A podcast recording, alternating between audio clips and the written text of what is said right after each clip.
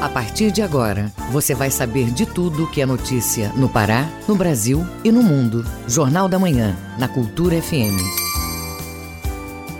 Sete horas. Sete horas. Em Belém, temperatura de 24 graus, a máxima de 31 e a mínima de 23. Bom dia, ouvintes ligados na Cultura FM e no portal Cultura. Hoje, sexta-feira, 3 de fevereiro de 2023. Está começando agora o Jornal da Manhã com as principais notícias do Pará do Brasil e do mundo. A apresentação: Brenda Freitas e José Vieira. E você pode participar do Jornal da Manhã pelo nosso WhatsApp 985639937. Mande mensagens de áudio e informações do trânsito. Repetindo o WhatsApp 985639937. Os destaques da edição de hoje. Governador Helder Barbalho faz leitura de mensagem na abertura dos trabalhos da Alepa. Festival Tempero de Origem terá uma versão itinerante em Marabá. Acidentes com ralos de piscina podem deixar vítimas. Tem também as notícias do esporte. Ricardinho fica fora dos gramados até março. Muriqui está pronto para a estreia do Parazão Bampará. E ainda nesta edição, Pará tem destaque na produção de dendê e abacaxi. Taxa de juros é mantida em 13,75%. E confira como a escola de samba Piratas da Batucada vem para o carnaval deste ano. Essas e outras notícias agora no Jornal da Manhã. Sete horas, um minuto. Sete um. Jornal da Manhã, na Cultura FM. Documentos obtidos pela Agência Brasil confirmam que, ao menos desde 2021, o governo federal sabia que índios e Yanomami estavam sofrendo com a falta de alimentos. Mesmo assim, deixou de atender pedidos da Defesa Civil de Roraima, que, à época, manifestou a intenção de colaborar na assistência às comunidades da terra indígena Yanomami, que é de responsabilidade federal. O coordenador da Defesa Civil de Roraima, Coronel Cleudiomar Alves Ferreira, contou que foram feitos pedidos em junho de 2021 por meio de ofícios encaminhados aos extintos Ministério da Mulher, Família e Direitos Humanos e Desenvolvimento Regional, que estavam à época sob comando de Damares Alves e Rogério Marinho. Nos documentos obtidos pela Agência Brasil, o governo estadual pede ao Poder Executivo Federal 8 mil cestas básicas, além das que receberia para distribuir para famílias de cidades que decretaram situação de emergência devido às consequências das chuvas. Titular da quarta vara empresarial da capital, juiz Paulo Assede Stefan determinou nesta quinta-feira que seja requisitada a coordenadoria de apoio à execução do Tribunal Regional do Trabalho da Primeira Região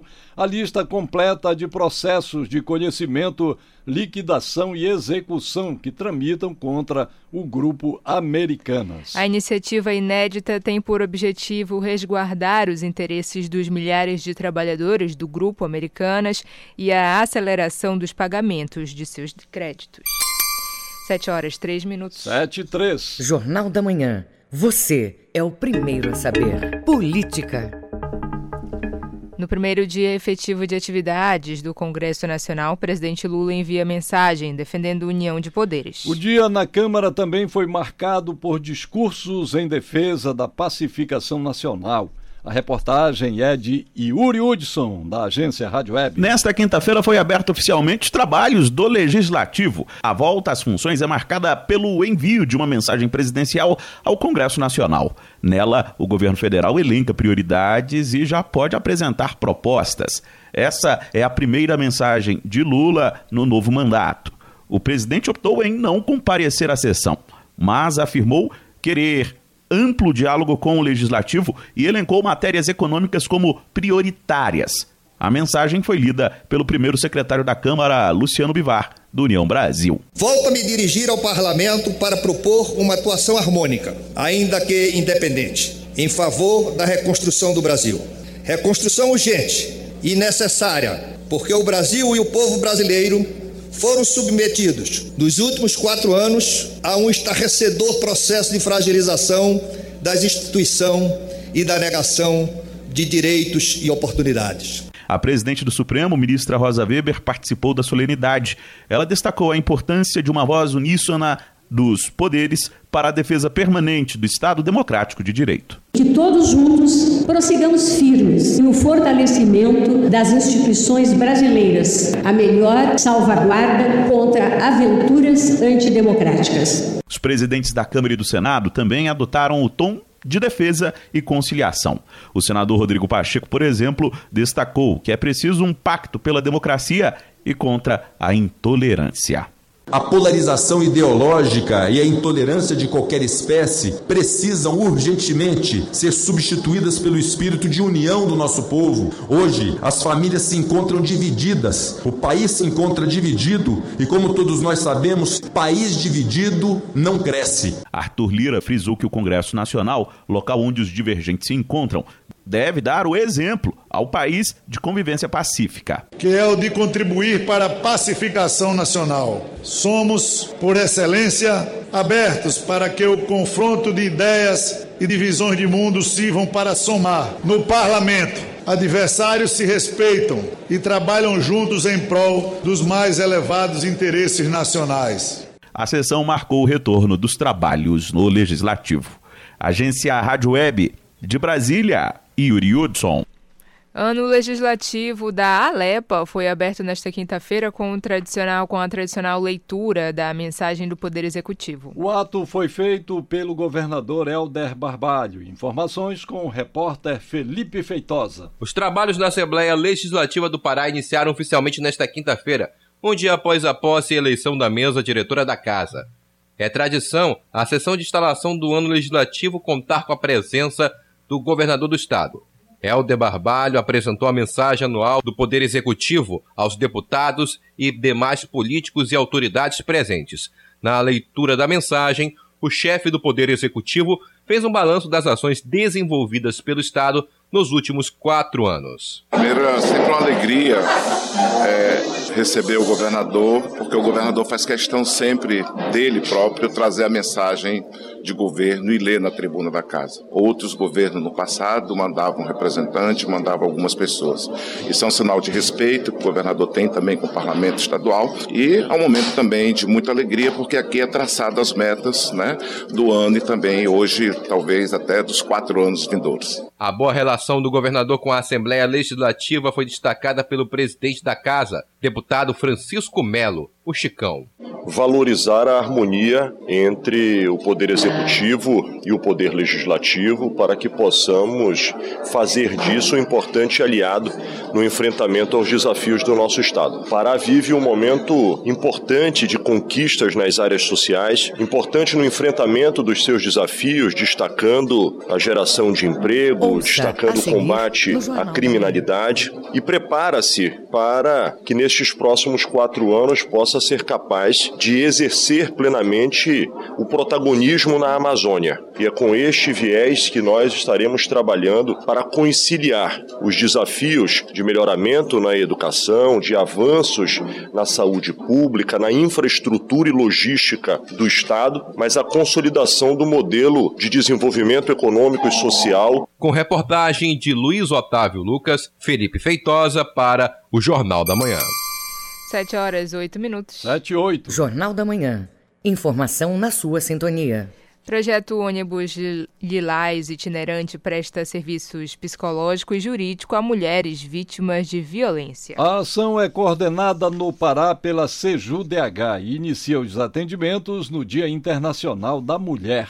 As informações com Marcelo Alencar. O ônibus Lilás é uma unidade itinerante que presta serviços de cidadania e assistência psicológica e jurídica para mulheres vítimas de violência. Os carros foram adquiridos através de um convênio com o governo federal para desenvolver as atividades da Marcha das Margaridas, Movimento Nacional de Mulheres Trabalhadoras do Campo e da Floresta. O objetivo é ampliar o atendimento ao público feminino da Secretaria de Estado de Justiça e Direitos Humanos a partir do dia 8 de março, Dia Internacional da Mulher. O secretário estadual de Justiça e Direitos Humanos, Valber Milhomem, explica a importância dos novos equipamentos. Estado tem um compromisso em promover a defesa do direito das mulheres.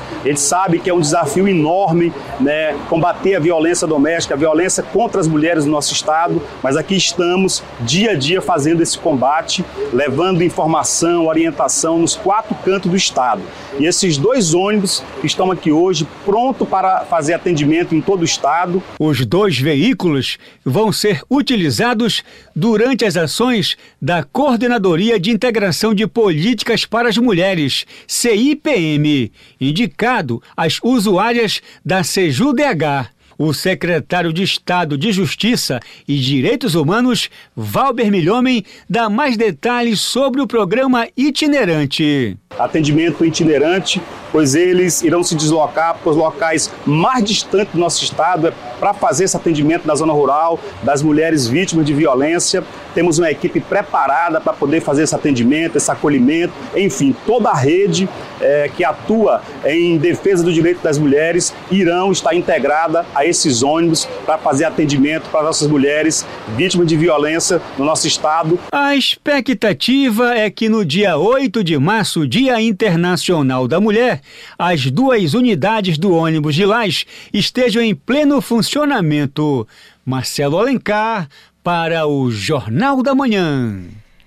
Começam os preparativos do Círio de Nazaré, edição 2023. Estão definidas a data da festa e as ações que antecedem a quadra nazarena. Confira com o repórter Marcos Aleixo. Em 2023, o Círio de Nazaré vai ser realizado no dia 8 de outubro, segundo domingo, como está definido pela diretoria da Festa de Nazaré em conjunto com a Arquidiocese de Belém. Já foram iniciados os preparativos da maior festa religiosa dos paraenses. O diretor de marketing da Festa de Nazaré, Flávio Américo, comenta sobre o planejamento. A diretoria do Sírio ela é empossada na primeira quinzena de dezembro e a partir daí começam todos os trabalhos para a realização do Sírio do ano seguinte. Hoje nós temos oito diretorias executivas, cada uma com a sua atribuição. Então, logo no início do ano, os membros dessas diretorias executivas se reúnem e elaboram o seu plano de trabalho para executá-los durante o ano. O tema do Ciro 2023 é Maria, sinal de esperança para o povo de Deus em caminho. A partir do tema, a diretoria da festa atua nos eventos e preparativos em geral para a quadra Nazarena deste ano, em consonância com a orientação do arcebispo metropolitano de Belém, Dom Alberto Taveira Corrêa. O trabalho é feito por casais. As esposas participam de vários detalhes da festa, além do apoio aos eventos que antecedem e sucedem as procissões do calendário oficial do Círio de Nazaré. Flávio Américo dá mais detalhes. Nós que fazemos parte da diretoria do Círio,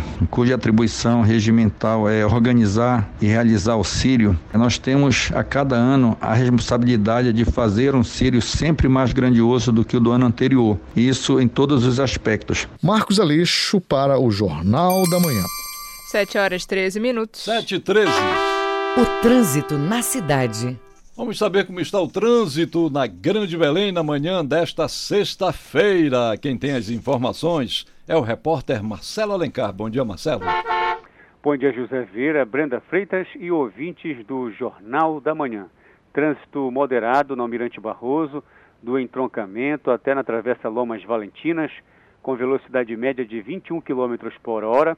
Passando da Lomas, o trânsito já fica intenso e segue dessa forma até na esquina da Travessa Maitá, com velocidade média de 15 km por hora. Passando da Travessa Maitá, ele fica moderado e segue dessa forma até na esquina da Avenida Governador José Malcher. No fluxo contrário da via, sentido São Brás, em troncamento, ele segue moderado em toda extensão. Marcelo Alencar, direto do Departamento de Rádio Jornalismo para o JM. Volta no comando Brenda Freitas e José Vieira. Muito obrigada, Marcelo. 7 horas 14 minutos. 7 e 14. Ouça a seguir no Jornal da Manhã. Pará é destaque na produção de dendê e abacaxi. Cultura FM, aqui você ouve primeiro. A gente volta já. Estamos apresentando Jornal da Manhã.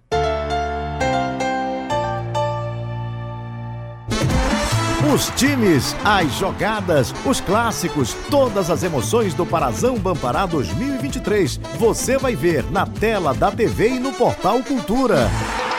Parazão Bampará 2023. Transmissão ao vivo e exclusiva para todo o estado. Organize a torcida e não perca os jogos do seu time. Parazão Bampará 2023. Ao vivo e exclusivo na TV e no Portal Cultura. Faça parte da Rádio Cultura. Seja nosso repórter.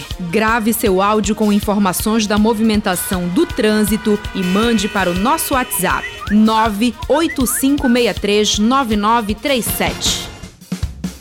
Antes de pular carnaval, dê um pulo no Emopa. A vida corre solta no coração da gente. É a magia do carnaval. No bloco sangue bom, joga o braço pra frente.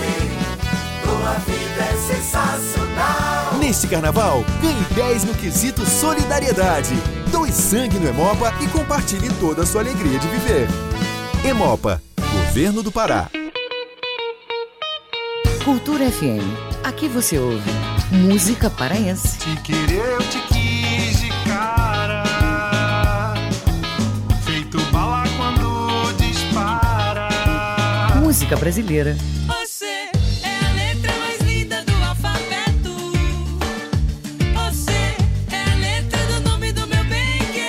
Cultura FM 93,7. Deixa você. Voltamos a apresentar Jornal da Manhã.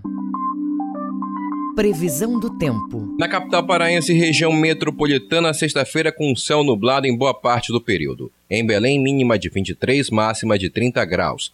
Nordeste do estado deve ter um dia de tempo nublado, com chuvas principalmente na área do litoral. Em São Francisco do Pará, mínima de 24, máxima de 30 graus. No arquipélago do Marajó, tempo encoberto pela manhã e meados da tarde. Mínima de 23 e a máxima chega a 29 graus em Ponta de Pedras. 7 horas 16 minutos. 7 16.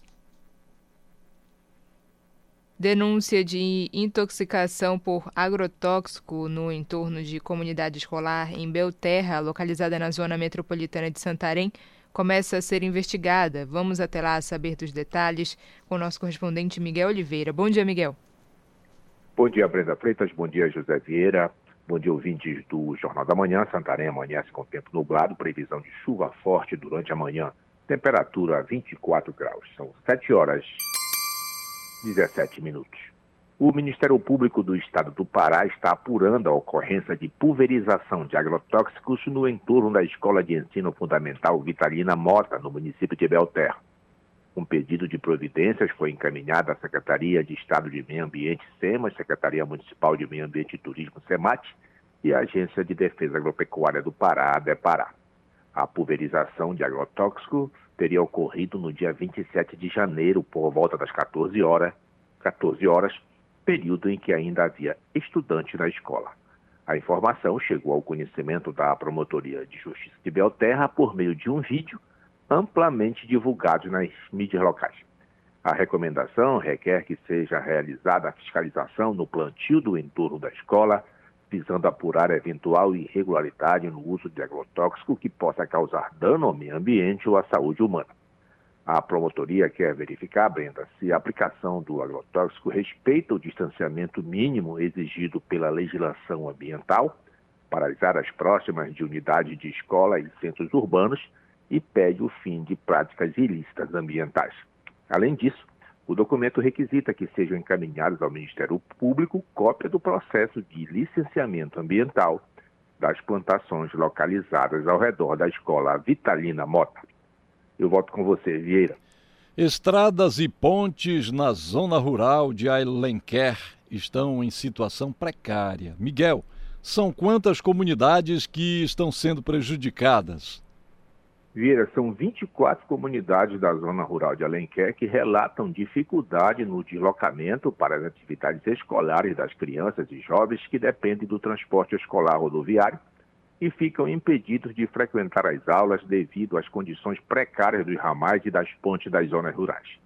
Os moradores dessas comunidades de Alenquer dizem que o escoamento da produção agrícola para a comercialização das mercadorias da agricultura familiar é condição de sobrevivência para elas. Elas lembram também que os alimentos produzidos pelos agricultores e agricultoras são fundamentais para o abastecimento de feiras, mercados públicos e privados para garantir a segurança alimentar das comunidades do município. A Promotoria de Justiça Agrária quer que a Prefeitura de Alenquer reforme, recupere e confira a manutenção adequada das estradas, vicinais, ramais, pontes e outras vias congêneres das zonas rurais para garantir os direitos da população. No prazo de 15 dias, o município deve apresentar o planejamento para a recuperação das estradas e pontes das 24 comunidades, além de outras providências.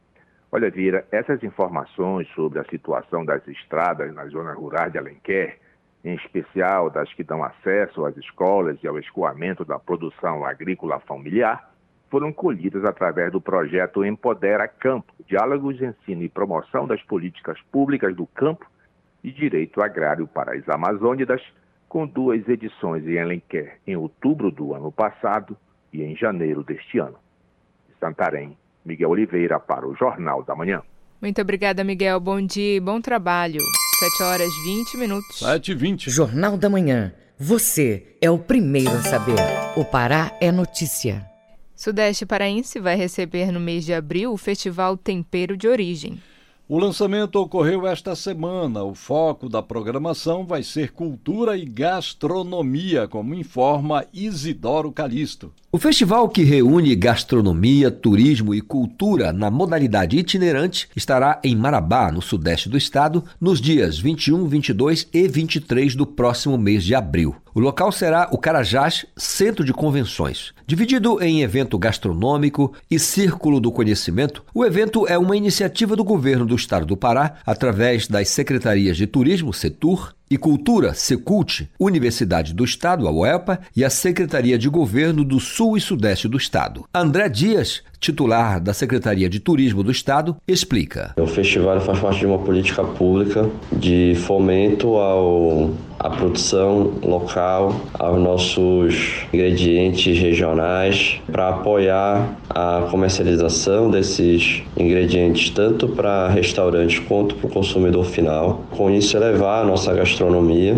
saindo do tradicional para uma alta gastronomia em que usa esses, esses ingredientes com criatividade, porque afinal Belém é a cidade criativa da gastronomia e o turista ele vai poder encontrar esses ingredientes aqui, tanto da forma tradicional, como a gente sempre faz, mas também de uma maneira mais rebuscada, de uma maneira mais criativa, de uma maneira diferente. Realizado em parceria com o SEBRAE e a Associação Brasileira de Bares e Restaurantes do Pará e apoio da Prefeitura de Marabá, o festival vai reunir representantes de vários municípios do sul e sudeste do estado. O projeto pretende ser uma grande celebração à gastronomia e à cultura local, sendo um diferencial competitivo para o turismo e também um instrumento de resgate e valorização da cultura paraense, promovendo encontros entre produtores locais, chefes, artistas e público. André Dias, secretário de Turismo do Pará, comenta. Permeando aí todos os nossos restaurantes, os nossos bares, para que é, aumente cada vez mais a procura por esses ingredientes e assim é, gerando mais emprego e renda na gastronomia e, consequentemente, também no turismo. O festival já teve quatro edições, reunindo diversos expositores locais para a comercialização de produtos alimentícios. A programação deste ano inclui ainda palestras e cozinhas, shows com chefes renomados que apresentam ingredientes típicos da culinária amazônica em receitas criativas, além de atrações culturais.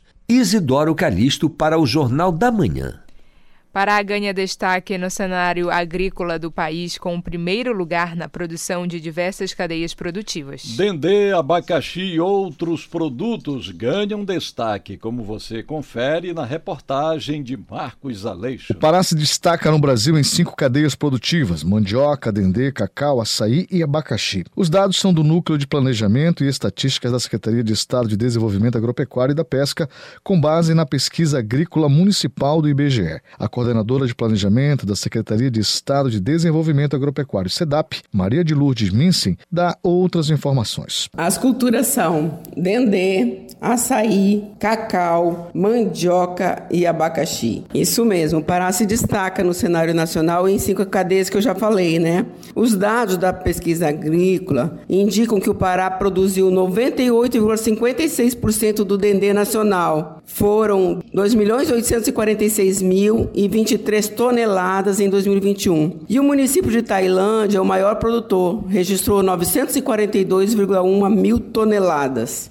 Já no açaí, o Pará produziu 94% de todo o açaí do Brasil. De acordo com o levantamento, quase 100% do dendê cultivado no Brasil estão em território paraense. O Pará produziu 98,56% do dendê nacional, totalizando 2 milhões 846 mil toneladas, crescimento de 0,6%. O município de Tailândia, no sudeste do Pará, é o maior produtor, com 942 mil toneladas. A coordenadora de planejamento da SEDAP, Maria de Lourdes comenta sobre este resultado e sobre os investimentos do Pará. Se deve ao resultado de ações do governo estadual por meio da SEDAP, que fomenta a agricultura e estimula a produção através de boas práticas no campo. Já a cultura da mandioca produziu 4 milhões de toneladas, destacando o município do Acará com 319 mil toneladas. Já o abacaxi no estado produziu 23% de todo o fruto cultivado no Brasil. Floresta do Araguaia registrou uma produção média de 270 mil unidades do fruto, sendo responsável responsável por 74% de toda a produção regional. Marcos Aleixo para o Jornal da Manhã.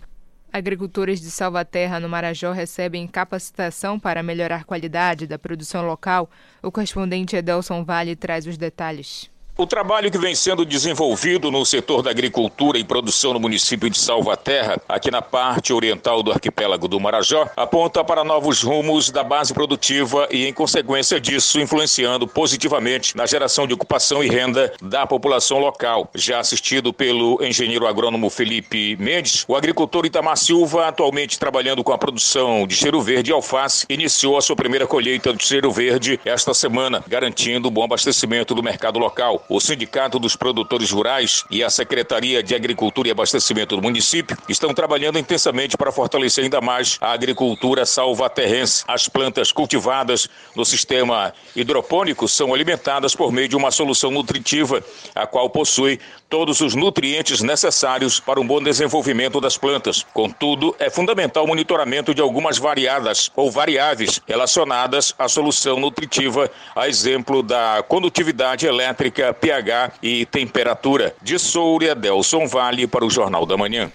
Obras da Orla de Quatipuru são retomadas. Vamos a essa e outras informações do estado no Giro do Interior com Bruno Barbosa. Os trabalhos são executados por uma empresa terceirizada e coordenados pela Secretaria de Desenvolvimento Urbano e Obras Públicas do Pará, SEDOP. A parceria entre Estado e município está urbanizando a orla do distrito de Boa Vista. A obra está orçada em pouco mais de 1 milhão e 300 mil reais, com todo o recurso vindo do Tesouro Estadual. A obra começou dia 16 de agosto e tem previsão de ser concluída ainda em fevereiro desse ano.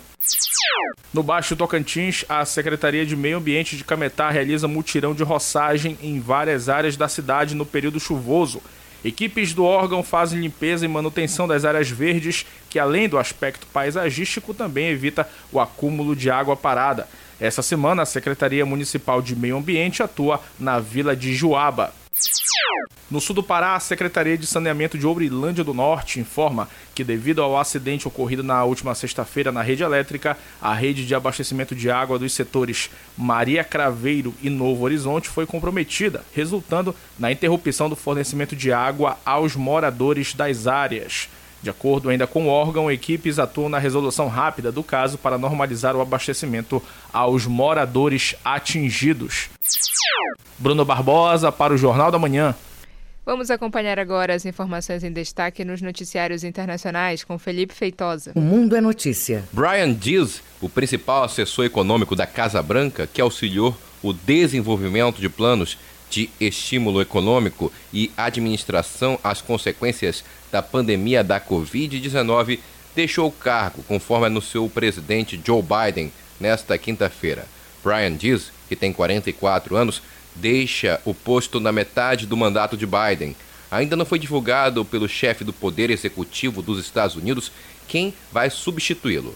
Entre as principais reformas econômicas feitas por Dizzy estão o gigantesco programa de infraestrutura, conhecido como Lei de Infraestrutura Bipartidária, a Lei de Redução de Inflação e um plano de investimento em energia verde.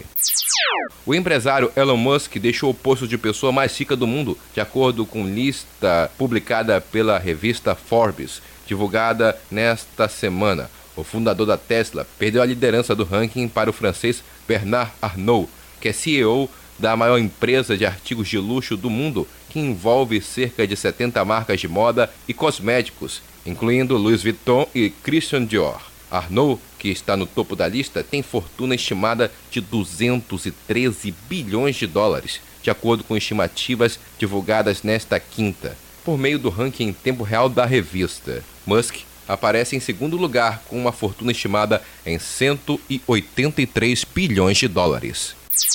Com informações da agência France Press, Felipe Feitosa para o Jornal da Manhã. 7 horas 30 minutos. 7h30. Ouça a seguir no Jornal da Manhã. Ricardinho fica fora dos gramados até março. É daqui a pouco aqui na Cultura FM. Não saia daí, a gente volta já. Estamos apresentando Jornal da Manhã.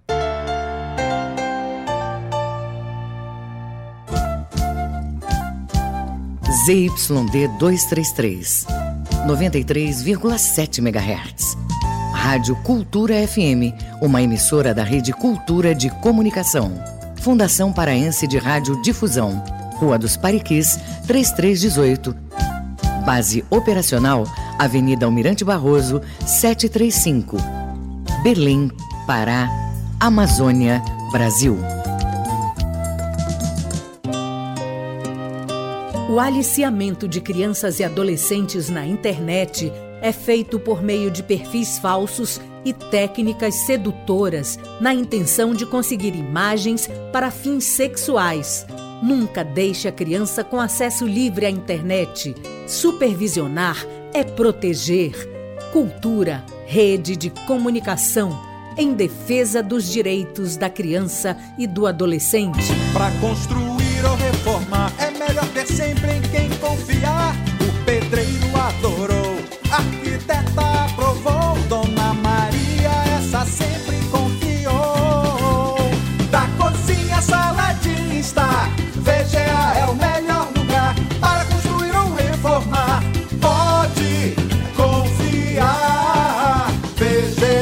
VGA Casa e Construção, Domingos Marreiros, entre 14 e Castelo.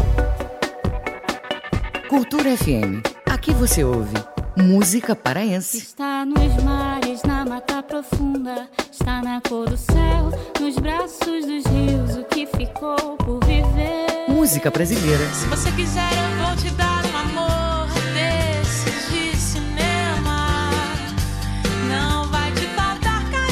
Cultura FM 93,7.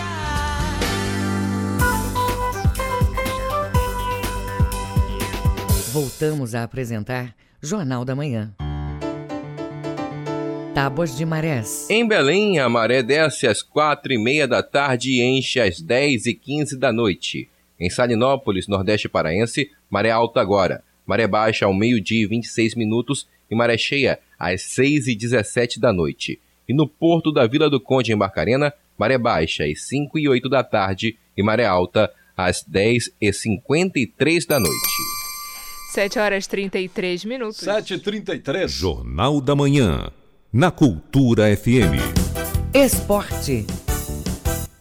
Muriqui está pronto para a estreia do Parazão Bampará. Ricardinho fica fora dos gramados até março. Essas e outras do esporte com Felipe Campos. O meia Ricardinho vai passar entre 4 e 5 semanas em tratamento de uma entorse no tornozelo direito. A informação foi confirmada pelo médico do Paysandu, o Dr. Edilson Andrade. O meia sofreu a lesão durante o amistoso contra Tuna Luso no último domingo, quando foi substituído aos 14 minutos do primeiro tempo. Na última temporada, ele foi uma das principais contratações do Papão, mas acabou sofrendo uma grave lesão na final do Campeonato Paraense e precisou passar por uma cirurgia no tornozelo esquerdo, voltando a atuar apenas no final do ano durante a Copa Verde. Além de Ricardinho, o departamento médico bicolor conta com o goleiro Vitor Souza, o zagueiro Boca Negra, o lateral Eltinho e o atacante Alex Matos.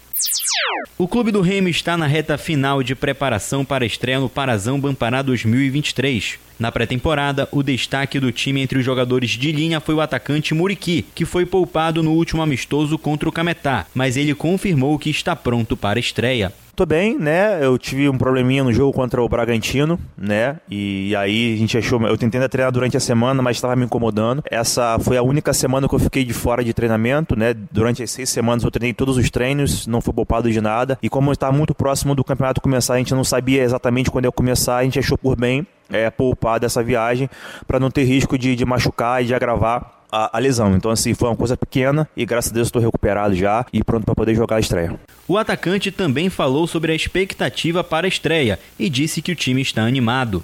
Olha, ansiedade é mil, né? Como eu falei, porque a gente está esperando isso há muito tempo já, pré-temporada longa, né? A gente está tá com saudade do torcedor, por mais que a gente tenha tido jogos aqui com, com o público, a gente sabe que existe uma diferença entre jogar amistoso jogo oficial, né? E ter o não completamente cheio e dar esse presente ao torcedor, né? Já que é aniversário do Clube do Remo, né? Fazendo 118 anos.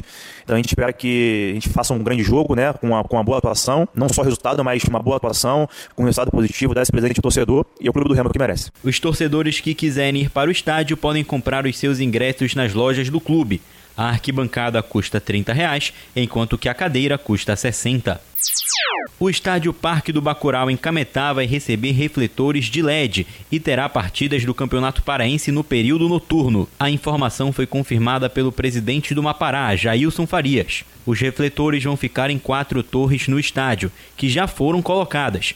O presidente do Cametá também informou que ainda aguarda a liberação dos órgãos de segurança para iniciar a instalação e que esse era um desejo antigo do clube, que só foi possível agora pela colaboração da prefeitura do município. Ainda sobre o Cametá, o Mapará teve seu jogo da rodada inaugural modificado. A partida sai da tarde da segunda-feira e vai para o domingo de manhã, às 10 horas, no estádio Bampará Curuzu, contra o Tapajós. O goleiro Deola vai desfalcar o Independente nas primeiras rodadas do Campeonato Paraense. Ele sofreu uma ruptura dos ligamentos do tornozelo nesta semana e postou uma foto informando o ocorrido. Além dele, o Independente conta com o goleiro Galter, ex-Corinthians, que deve começar como titular no torneio. No ano passado, Galter foi o goleiro titular do Independente e em oito partidas ele sofreu oito gols. Com supervisão do jornalista Felipe Feitosa, Felipe Campos para o Jornal da Manhã. 7 horas 37 minutos. 7h37. Fique sabendo primeiro, Jornal da Manhã, aqui na Cultura FM. Os números da economia. Cesta básica no Brasil é uma das mais caras do mundo, segundo um levantamento internacional. A cesta consome quase 40% do salário mínimo do brasileiro e está na posição de número 52 entre 67 países mais caros. A reportagem é de Isidoro Calixto. O levantamento é da plataforma Picode e aponta que o custo de itens essenciais da cesta básica consomem atualmente 37,8% do salário mínimo. Para chegar aos valores, a plataforma considerou o salário mínimo líquido de janeiro deste ano. A cesta básica é composta por pão, leite, ovos, arroz, queijo, carne, frutas e legumes. No Brasil, as quantidades estimadas recomendadas para a nutrição de um adulto somaram R$ 460,77, 12,5% a mais do que no ano passado. O economista Gabriel Rodrigues explica. A composição do salário real em grande medida diz respeito à produtividade do trabalho, que é a relação direta entre quantidade produzida de determinado produto ou serviço dividida por algum insumo necessário para sua produção. Em 1995, a produtividade por hora do trabalho no Brasil era de 27,5 reais. Em 2022, este valor foi de 35,1 reais, o que representa ganho na produtividade de apenas 7,6% na agregada do período de 27 anos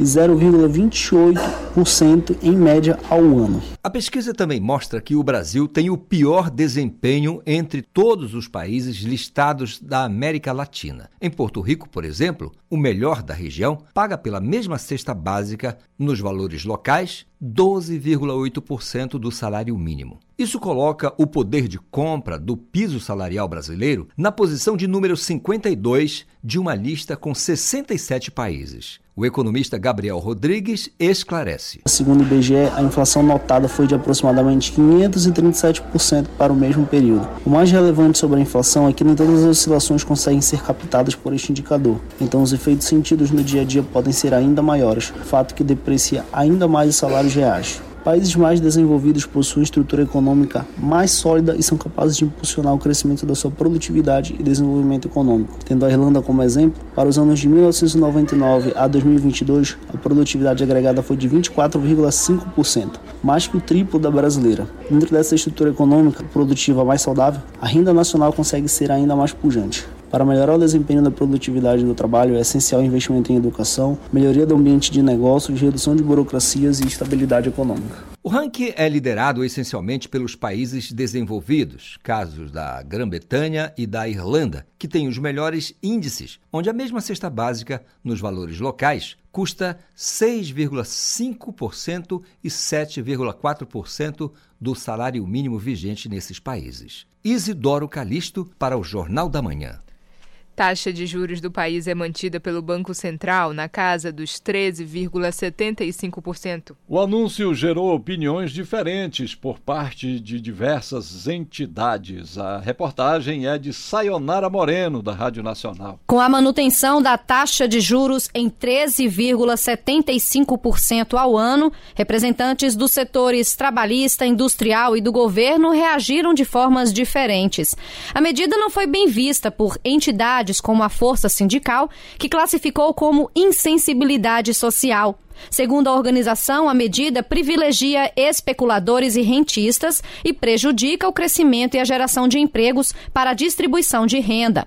A CNI, Confederação Nacional da Indústria, considerou a decisão compreensível. No entanto, espera que o Copom inicie em breve o processo de redução da Selic no movimento de desaceleração da inflação. Com a Selic em patamares mais altos, o crédito fica mais caro e a economia movimenta menos, o que provoca até mesmo a queda na oferta de empregos. É o que diz o economista e professor Paulo Gala, do Banco Master. O especialista classificou como dura a medida do Comitê de Política Monetária do Banco Central. A desaceleração econômica ela vai penalizar a geração de emprego, mas para esse ano a gente vai ter uma manutenção se é que o desemprego não vai aumentar um pouco. Então é uma política muito dura que o Banco Central está seguindo. Né? O custo de controlar a inflação é deixar a economia desaquecida e eventualmente aumentar, inclusive, o desemprego. Né? É uma política pesada. Né? Um tom duro, né? no sentido de que ele tem a intenção de deixar a taxa elevada por muito tempo. Na avaliação de Paulo Gala, o Banco Central manteve a alta da Selic porque está tentando combater a inflação, que também está muito elevada. E isso pode durar até o fim do ano. Isso porque os juros servem como ferramenta para controlar a inflação. Se ela está alta, os juros tendem a subir. O economista explica que, com taxas de juros altas, os empresários investem menos e as pessoas consomem menos, como acontece no mercado imobiliário, por exemplo. Com menos investimentos em obras e menos procura por imóveis, a oferta de empregos na construção civil acaba caindo também. O assunto ainda é determinante para a execução de políticas e os custos públicos. Há cerca de duas semanas, o presidente Lula já havia criticado os juros altos. O economista Paulo Gala ainda afirma que a regra fiscal que o governo vai apresentar este ano, junto com investimentos públicos, afetam a definição dos juros. A questão é achar um equilíbrio dos gastos públicos e das contas do governo. Se a gente vai gastar mais com os programas de auxílio, que eu acho que está correto, tem que ter alguma forma de financiamento para isso. Por exemplo, uma das formas que já está na mesa é a reoneração dos combustíveis, acabar com aquela desoneração que foi feita no ano passado. Né? A chave dessa questão é entender de onde vêm os recursos e como é que as contas do governo podem estar mais equilibradas. Esta é a quinta vez consecutiva que o Copom decide manter a taxa de juros em 13,75 5% ao ano. Da Rádio Nacional em Brasília, Sayonara Moreno. Agora vamos aos indicadores econômicos do dia com Felipe Feitosa. O Ibovespa, principal índice de ações da Bolsa do país, terminou a sessão em queda, menos 1,72% a 110.140 pontos. Dólar comercial em baixa, menos 0,3% a R$ 5,04 na venda. O euro também teve queda, menos 0,97% a R$ 5,50 no câmbio. Cada grama do ouro custa hoje R$ 308,94. E o rendimento da caderneta de poupança com aniversário este mês é de 0,5%. Felipe Feitosa para o Jornal da Manhã. 7 horas 44 minutos. 7 e 44 Ouça a seguir no Jornal da Manhã. Vamos saber da expectativa da Escola Piratas da Batucada para o Carnaval de Belém 2023. Cultura FM, aqui você ouve primeiro. A gente volta já. Estamos apresentando Jornal da Manhã. Olha o trava-língua! Olha o trava-língua! Olha o trava-língua! Na minha rua tem um paralelepípedo feito de paralelogramas. E aí, conseguiu repetir certinho? Esta e outras brincadeiras infantis você ouve no Abra Cadabra, todo domingo, nove da manhã.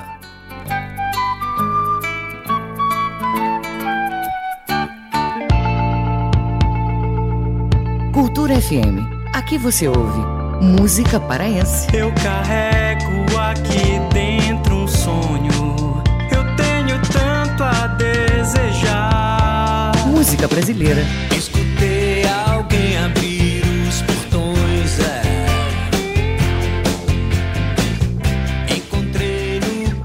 Cultura FM 93,7. Faça parte da Rádio Cultura. Seja nosso repórter. Grave seu áudio com informações da movimentação do trânsito e mande para o nosso WhatsApp 985639937. Música, informação e interatividade. Conexão Cultura, de segunda a sexta, 8 da manhã. Ouvinte da Cultura FM, eu sou Isidoro Calixto, eu apresento o Conexão Cultura. Notícias, atualidades, informações e música para você ficar conectado com o que acontece no Pará e no Brasil. Não perca de segunda a sexta-feira, das 8 às 10 da manhã. Conexão Cultura.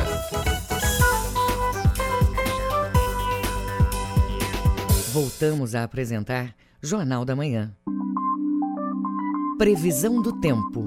No oeste paraense, céu nublado em boa parte da sexta-feira. Em Prainha, a variação de temperatura fica entre 23 até 30 graus.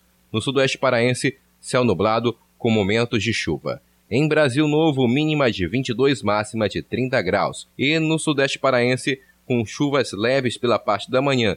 À tarde e à noite, tempo nublado. Mínima de 21, máxima de 29 graus em Tucumã. 7 horas 47 minutos. 7 e 47 Jornal da Manhã. Na Cultura FM. Agenda Cultural.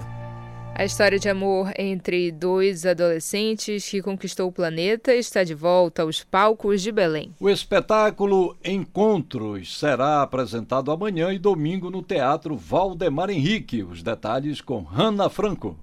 A peça Encontros narra a história de Charlie, um jovem homossexual assumido que tinha acabado de sair de uma convivência abusiva.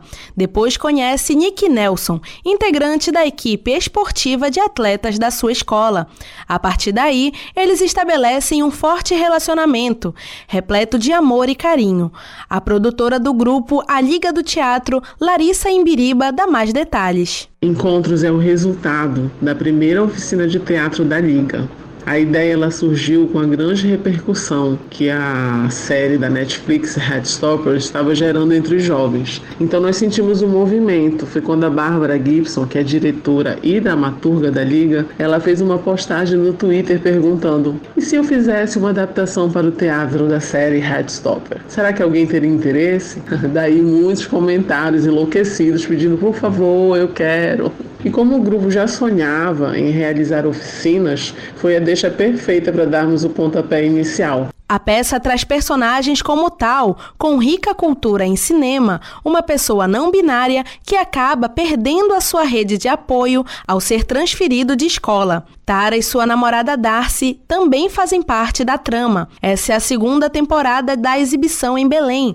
Um dos objetivos do projeto é a quebra de paradigmas, como o preconceito religioso e a LGBTfobia. A produtora do grupo A Liga do Teatro, Larissa Embiriba, dá mais detalhes. Esperamos que através dos encontros as pessoas que se identifiquem com os personagens e as situações vividas por eles na trama, elas se sintam abraçadas. E tenham em mente que fizemos esse lindo trabalho pensando nelas, tratando os diversos assuntos em cena com muito amor, cuidado e carinho, que é uma marca registrada da Liga do Teatro. Com direção de Bárbara Gibson, a montagem é resultado da primeira oficina desenvolvida pelo grupo A Liga do Teatro, que já tem no repertório sucessos como Serenata de Humor, Queen num Toque de Mágica e Encantados S.A., Encontros será apresentado amanhã e domingo no Teatro Valdemar Henrique, em duas sessões, às 5 da tarde e às sete e meia da noite.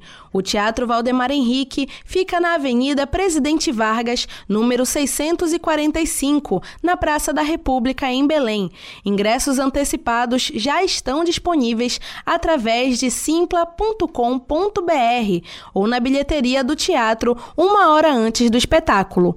Com reportagem de Marcelo Alencar, Rana Franco para o Jornal da Manhã. Projeto Pandeiro Livre é um curso de percussão popular. A iniciativa é voltada para o estudo do pandeiro brasileiro em Belém e tem apresentação marcada para o dia 4 de fevereiro. Saiba mais com a repórter Tamires Nicolau. O projeto Pandeiro Livre é um curso de percussão popular idealizado e coordenado pelo músico percussionista e compositor Douglas Dias. A iniciativa foi fundada em agosto de 2018. Douglas Dias conta mais detalhes. O Pandeiro Livre é um curso de percussão voltado específica para o pandeiro brasileiro, né? Ele é fundado em agosto de 2018. São séries de oficinas temáticas que acontecem né, durante o ano, onde a gente passa, transmite, é, seja para pessoas de diferentes idades, diferentes segmentos, as técnicas, né, os ritmos brasileiros é, característicos do pandeiro, adaptados do pandeiro brasileiro. O projeto realiza oficinas e garante o aprendizado do pandeiro brasileiro. Como resultado do trabalho, o grupo vai realizar uma apresentação de carnaval com o baile Andar com Fé Eu Vou, como destaca o percussionista Douglas Dias. O curso está acontecendo, né? Estamos em plena temporada de carnaval, inclusive se preparando para fazer um baile Andar com Fé Eu Vou, é festa no Boiunas, dia 4, próximo sábado. A turma nova que vamos abrir agora, depois do carnaval, é a turma visando as festas juninas, né?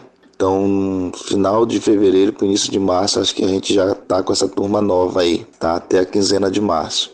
O Pandeiro Livre se apresenta em diversos espaços culturais de Belém. Quem tiver interesse em participar dos cursos pode entrar em contato pelo Instagram, arroba Pandeiro Livre Oficial, ou pelo telefone 98287 5635. Tamires Nicolau, para o Jornal da Manhã. Uma homenagem às profissionais do sexo na figura de uma mulher que é liderança entre as prostitutas em Belém. É com o enredo um rendezvous de grandes mulheres que a Piratas da Batucada, atual campeã do Carnaval de Belém, vai defender o título na Avenida. A reportagem é de Cláudio.